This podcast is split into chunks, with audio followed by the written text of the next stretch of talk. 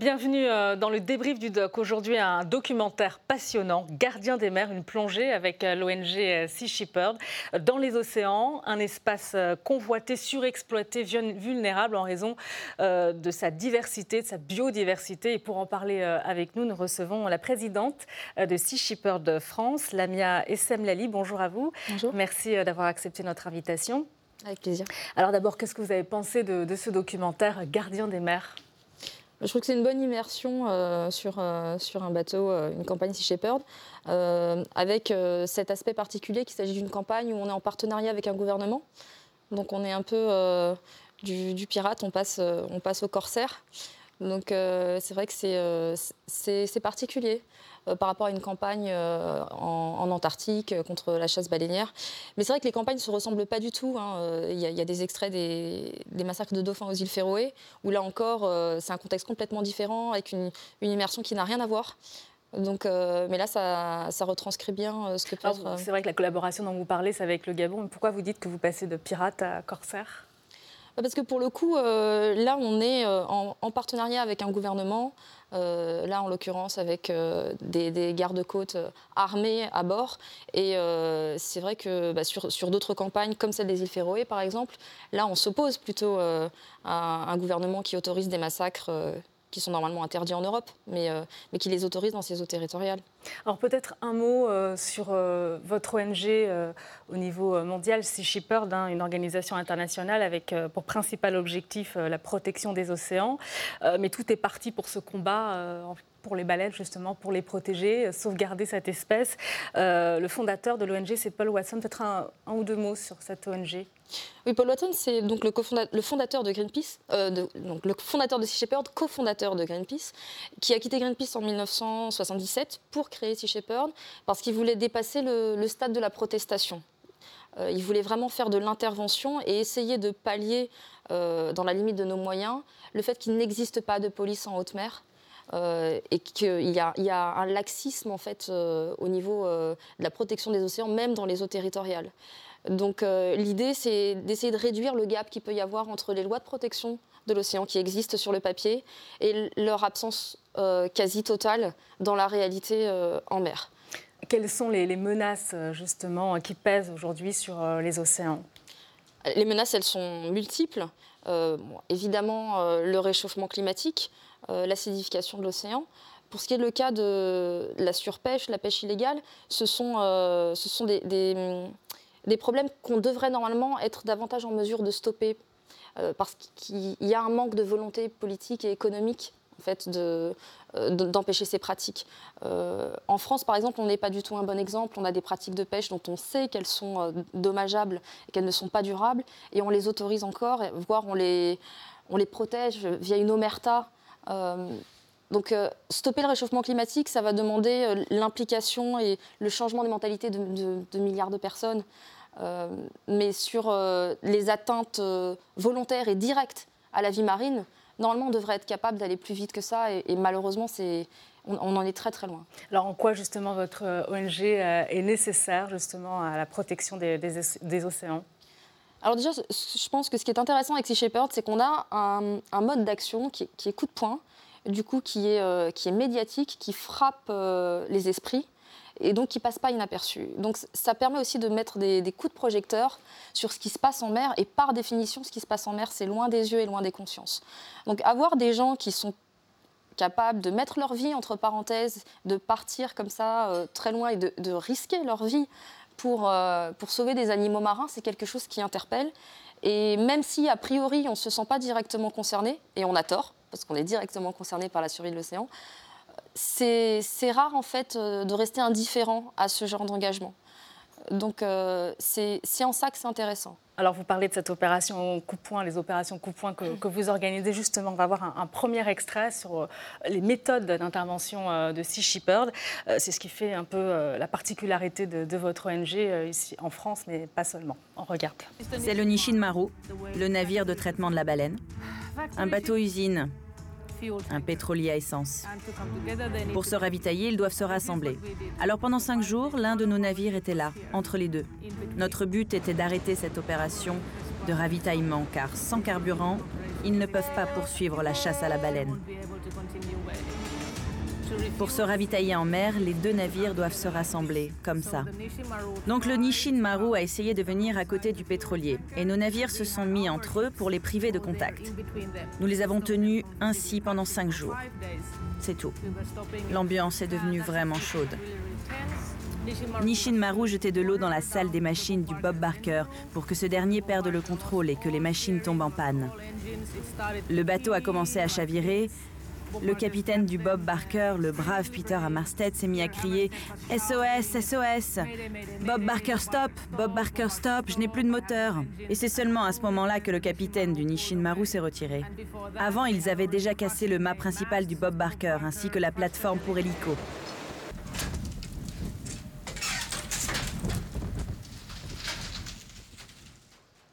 Alors voilà, euh, euh, pour ce mode d'action quand même assez, assez musclé, on le voit euh, avec ce navire Nishin Maru. Est-ce que vous pouvez nous en parler pour qu'on comprenne justement comment est-ce que vous intervenez directement justement pour empêcher ben, les agissements de ces navires en mer? Oui, alors en fait, nous, on a un slogan chez Sea Shepherd qui est qu'on est prêt à risquer nos vies pour sauver des baleines. Et c'est vrai que c'est important, quand on est sur le terrain, de montrer que ce n'est pas juste un slogan, c'est vraiment quelque chose qu'on pense réellement. Donc, ça, me rappelle ma première campagne en Antarctique, justement avec le fameux Nishin Maru, euh, qu'on avait réussi à trouver comme par miracle. Et euh, c'était un jour de tempête, le lendemain de Noël, avec une houle de 8 mètres de haut, et le Nishin Maru qui nous fonce dessus. Et le capitaine euh, Paul Watson, pour le coup, qui nous dit hors de question de bouger, on reste en place euh, pour envoyer un message fort aussi à ce bateau. Et euh, donc on nous annonce une collision dans deux minutes. À ce moment-là, on se dit que c'est terminé, notre bateau va couler.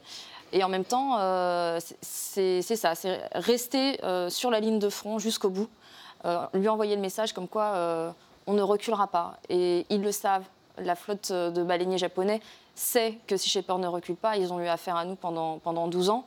Mais c'est ce qui permet aussi d'être convaincant oui, mais ce sont quand même des, méthodes extrêmes, ça vous le reconnaissez quand même alors, quand on embarque sur un bateau de Sea Shepherd, on, signe un papier qui dit que euh, on accepte de prendre des risques. Euh, quand j'ai rencontré Paul Watson la première fois, il m'a dit Est-ce que tu es prête à risquer ta vie pour, euh, pour une baleine? Moi, j'avais jamais vu de baleine de ma vie, mais je savais que ce mode d'action-là me correspondait. C'est pas pour tout le monde. Et dans le même temps, euh, on n'est pas suicidaire non plus. Hein. On, a fêté nos 40 ans euh, l'année dernière. Euh, il n'y a jamais eu de blessés graves. On n'a jamais blessé personne. Simplement, parfois, il faut, il faut être prêt à dépasser le, stade de la protestation. Et c'est vrai que signer des pétitions pour sauver la vie marine, ça suffira pas. Alors, vous risquez vos vies. on le voit ici, vous avez ce logo là, ce logo qui fait allusion justement aux pirates. C'est ainsi aussi que l'on vous qualifie euh, pirate des mers. Euh, est-ce que c'est une image un peu qui, peut correspondre à, Sea Shepherd, vu les méthodes d'intervention qui sont quand même euh, très directes, extrêmes? Alors c'est vrai que c'est un logo pirate revisité, puisque les, eaux humains ont été remplacés par le, trident de Neptune et le bâton de berger, parce que justement il y il y a une forme d'agressivité et en même temps une forme de protection. Donc, euh, nous, on appelle ça de l'agressivité non violente. C'est pas le premier logo de Sea Shepherd. En fait, le premier logo, c'était une baleine avec un, avec un dauphin. Et c'est euh, nos opposants qui ont commencé à nous qualifier de pirates. Et Paul Watson, qui euh, a l'esprit un peu taquin, a dit bah, très bien, ok, on va être des pirates, mais on va être des bons pirates contre les, contre les mauvais pirates. Puisque les, les, les baleiniers japonais ou les pêcheurs illégaux sont des pirates qui, qui pillent l'océan. l'océan est en train de mourir D'ici 2048, d'après les Nations Unies, euh, on aura un effondrement des pêcheries commerciales. Ça veut dire la mort de l'océan, ça veut dire la mort de l'humanité, hein, parce que c'est le premier poumon de la planète, l'océan. Donc euh, nous, on ne fait que défendre des vies sans jamais en prendre. Et à côté de ça, euh, on a des gens qui sont dans des logiques de profit à court terme, très individualistes. Donc, donc voilà, je pense que c'est d'un côté défendre la vie et de l'autre côté piller l'océan et détruire la première machine de régulation du climat et donc nuire à la survie de l'humanité. Vous parliez de, vos opposants. Qui sont vos opposants aujourd'hui? Alors, bah, nos opposants, c'est ceux qui détruisent l'océan, clairement. Alors, ça va euh, euh, des, baleiniers pirates euh, à des navires de pêche industriels qui ont des méthodes de pêche qui sont légales, mais qui sont, mais qui sont immorales et qui ne devraient pas exister aujourd'hui. Donc, nous, on n'intervient concrètement que contre les actions illégales. Et pour ce qui est de la pêche industrielle, ça va être plutôt braquer des projecteurs pour alerter les, consciences, alerter l'opinion publique, alerter les médias, pour faire bouger les politiques et faire bouger les lois.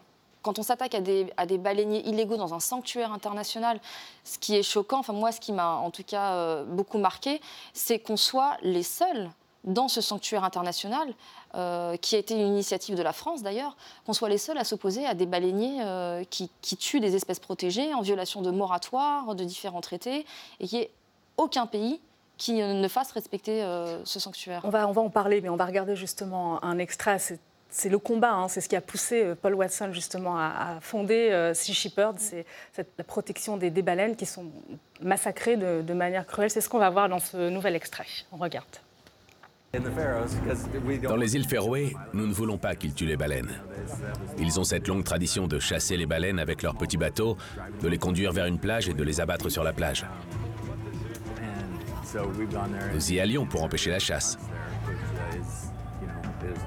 Il y a toute une série de problèmes juridiques, parce qu'il est illégal dans l'Union européenne de chasser les baleines, et les îles Féroé appartiennent à l'Union européenne. Mais ils prétendent le contraire.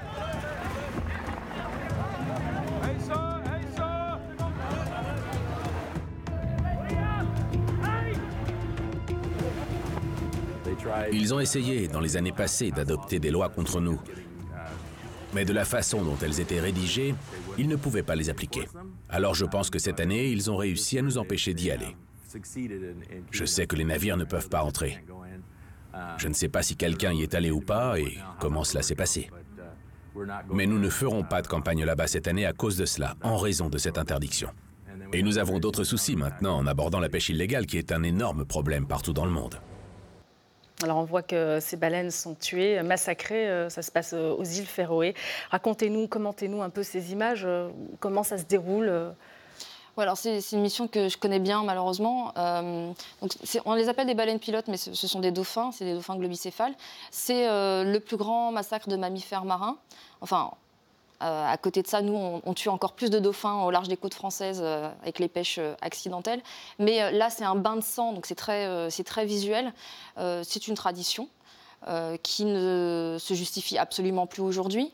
Mais voilà, c'est cette force de l'habitude euh, on a réussi à être très très efficace, euh, notamment en 2014 quand on a ramené des bateaux qui ont patrouillé euh, autour de l'archipel tous les jours pour faire éloigner en fait les dauphins des côtes avant que les Féringiens ne les trouvent. Donc ça a été très efficace. Ça a été aussi intéressant de discuter avec eux parce que pour eux, en fait, euh, ils prennent ça comme une forme d'impérialisme, euh, euh, voilà, de venir leur donner des leçons, alors que, alors qu'en Europe, on, massacre aussi énormément d'animaux, donc ils essaient de nous renvoyer nos traditions à nous. Donc on parlait beaucoup de foie gras, notamment.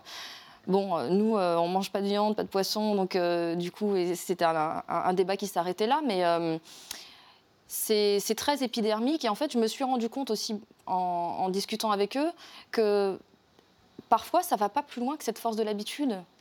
Euh, il n'y a pas forcément, euh, chez certains peut-être, mais pas forcément cette, volonté, euh, ce côté, comment dire, psychopathe de, vouloir tuer. C'est une habitude qui fait qu'en fait, des, actes de cruauté semblent normaux et acceptables. Et c'est vrai qu'en ça, ça nous renvoie aussi à un certain miroir à nous-mêmes, puisque on pratique encore... Alors justement, dans, ces échanges, est-ce que vous leur dites que bah, c'est une politique zéro tolérance vis-à-vis de, ce massacre ah bah. de baleines, ou alors il y a, peut-être moyen aussi de, si ça fait partie aussi de leur culture, de se dire, ben, ça, ça, peut se pratiquer, mais peut-être d'une autre façon? Je pense qu'en aucun cas on peut justifier ce qui se passe aux îles Féroé. Les massacres, en plus tels qu'ils sont faits, sont, enfin, c'est des groupes entiers, des familles entières de dauphins, plusieurs générations qui sont massacrées euh, dans des conditions innommables, où ils se voient mourir les uns les autres, alors qu'ils sont extrêmement solidaires, extrêmement empathiques. Enfin, c'est un, degré de souffrance et de, cruauté qui ne se justifie absolument plus. Donc euh, non, il n'y a rien qui peut, qui peut excuser ça.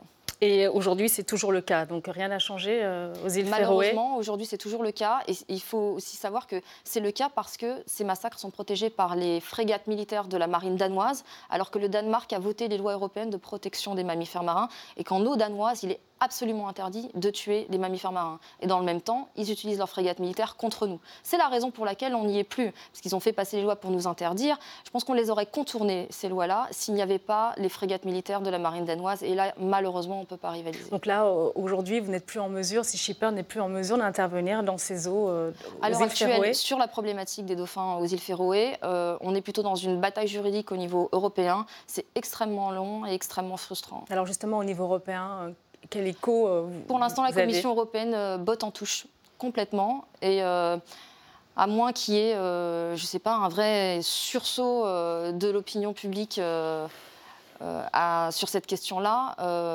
ça, ne bougera pas. Mhm. Et, aujourd'hui, vous en êtes où, vous, au niveau du lobby européen, pour faire bouger les lignes? Nous, notre façon de faire du lobbying, c'est d'exposer les problèmes. Euh, par exemple, euh, un très bon exemple, je pense, c'est euh, ce qui se passe sur la façade atlantique en France. Des milliers de dauphins qui sont tués chaque année par des chalutiers, des seineurs. On sait qu'on va tuer autant de dauphins en pêchant de nuit sur certaines zones, et on continue à le faire avec la bénédiction et même la couverture de l'État français. Donc, faire du lobbying pour nous, c'est exposer ça pour alerter l'opinion publique et les médias et faire en sorte que les politiques fassent enfin bouger les lignes euh, au niveau des lois. Et les conséquences sur euh, l'espèce, justement euh ah bah, Les scientifiques estiment que d'ici à 30 ans, au rythme où ça va, on n'aura plus de dauphins sur la façade atlantique parce que l'espèce ne peut absolument pas supporter un tel niveau de capture. Les dauphins se reproduisent très lentement, ils ont peu de petits. Euh, le, au rythme où ça va, on n'aura plus de dauphins. Donc ça, ça fait ce que vous nous, ce que vous nous décrivez là, c'est de la pêche accidentelle. En fait. Alors, ça n'a rien d'accidentel dès lors qu'on sait pertinemment qu'en pêchant de cette façon et à ces endroits-là, on va le faire. C'est des victimes collatérales qui sont acceptées euh, par cette euh, par cette industrie de la pêche, parce que euh, finalement c'est un problème qui n'existait pas, ça se passe, qui n'existait pas euh, dans, dans l'opinion en tout cas, puisque ça se passe de nuit, en hiver, au large de l'Atlantique. Euh, la seule chose qui a permis de révéler ça, ce sont des cadavres de dauphins qui sont venus s'échouer sur les côtes et les autopsies qui ont été réalisées par les scientifiques qui ont tiré la sonnette d'alarme. Et la raison à ça, ce qu'il faut bien comprendre, c'est parce qu'il y a une demande de poissons qui est trop importante. Ces méthodes de pêche qui ne sont pas du tout sélectives, c'est pour pêcher le plus possible en un minimum de temps. C'est pour approvisionner aussi euh, euh, bah, toutes les poissonneries, tous les supermarchés et répondre à la demande en poissons qui est beaucoup trop forte. Alors justement, dans Gardien des mers, il y a une scène hein, qui montre très bien les méthodes de, pêche, les abus aussi en, la matière. On regarde tout tout de suite ce nouvel extrait. Dans le filet, on voit beaucoup de requins morts. Parce que le problème avec les requins, c'est qu'ils n'ont pas de vessie. Et quand on monte le filet, déjà avant que le filet soit sur le pont, les requins meurent à cause du manque d'oxygène, parce qu'ils n'ont pas de vessie natatoire. Donc s'ils ne bougent pas, ils vont mourir immédiatement.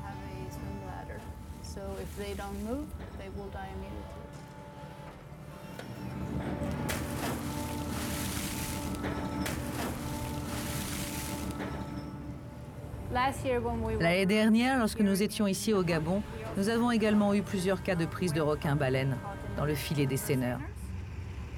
Donc, à plusieurs reprises, nous avons dû couper le filet pour pouvoir sauver le requin-baleine et le libérer. Et c'est aussi un beau sentiment lorsque vous voyez le requin-baleine sortir du filet.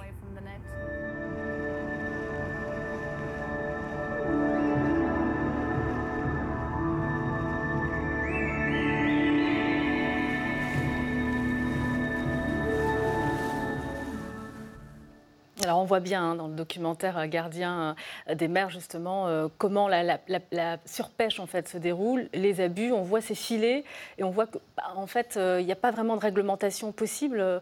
La solution évidente, elle serait d'interdire cette forme de pêche. des pêches qui ne sont, qui sont pas du tout sélectives. L'équivalent à terre serait impensable. En fait, capturer autant d'espèces qui ne sont pas ciblées pour, pour celles qu'on recherche, à terre, ce serait inimaginable. On a du mal à imaginer que justement euh, euh, bah, la pêche industrielle euh, ne soit pas réglementée. Comment est-ce que vous expliquez ce, qui se passe là? Mais non seulement elle n'est pas suffisamment réglementée, mais en plus elle est subventionnée. Il faut bien comprendre que ce, genre de pêche destructrice, elle n'est possible et elle n'est rentable que parce qu'elle est sous perfusion de subventions, donc d'argent public, donc d'argent de nos impôts. Aujourd'hui, vous dites que ce sont les subventions étatiques. ce sont les subventions qui permettent à cette industrie de se maintenir. Pourquoi?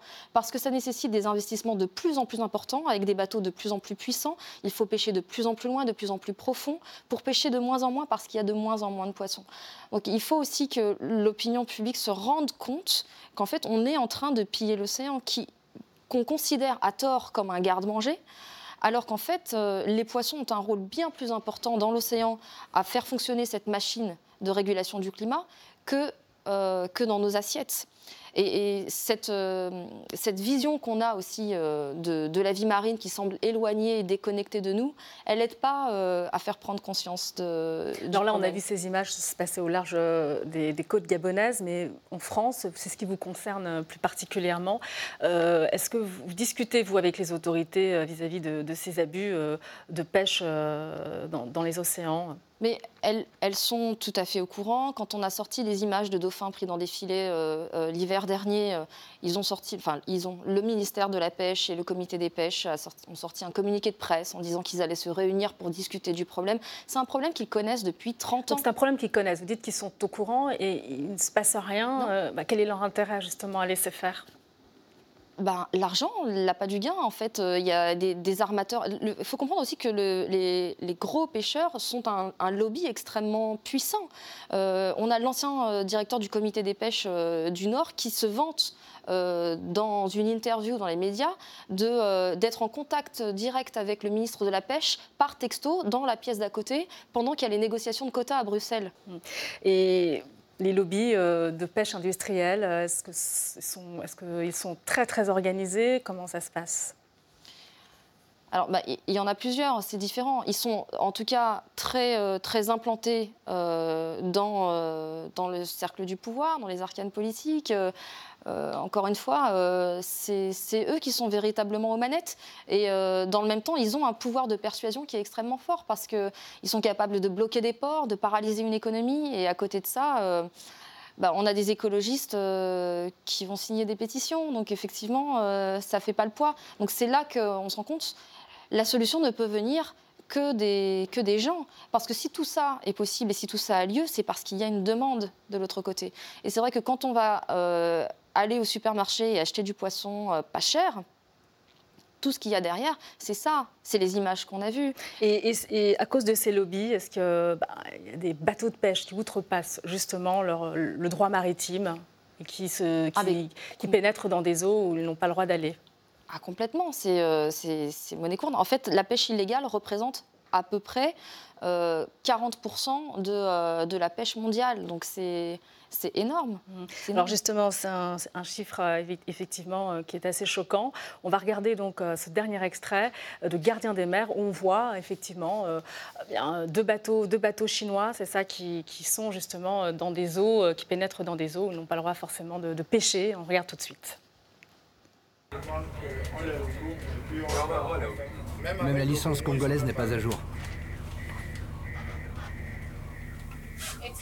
C'est une vieille licence de l'année dernière.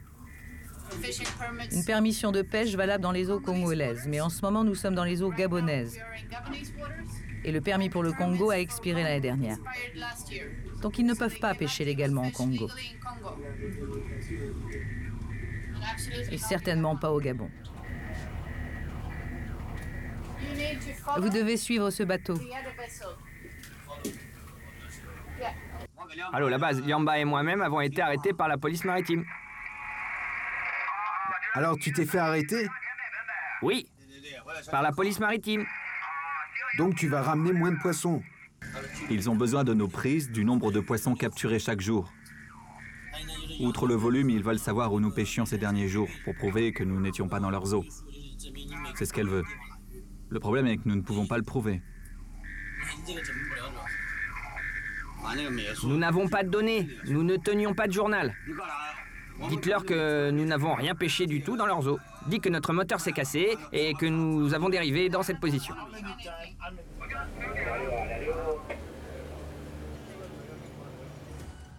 Voilà, donc on, voilà, on voit donc euh, cette capture euh, de navires euh, chinois et on s'aperçoit vraiment l'état d'esprit en fait de ces pêcheurs, mais pas seulement des gens qui sont qui dirigent tous ces lobbies, qui ne sont intéressés finalement que par la pêche, quoi, la, production, ce que ce que ça rapporte en fait. Oui, ce sont des gens qui sont dans une logique, encore une fois, de profit à court terme. Euh, et qui se fichent pas mal euh, du lendemain. Le problème, c'est que les moyens de surveillance sont très limités. Par exemple, euh, au Gabon, on a, on a comment dire, appréhendé un, un tonnier français qui pêchait au Gabon depuis 20 ans.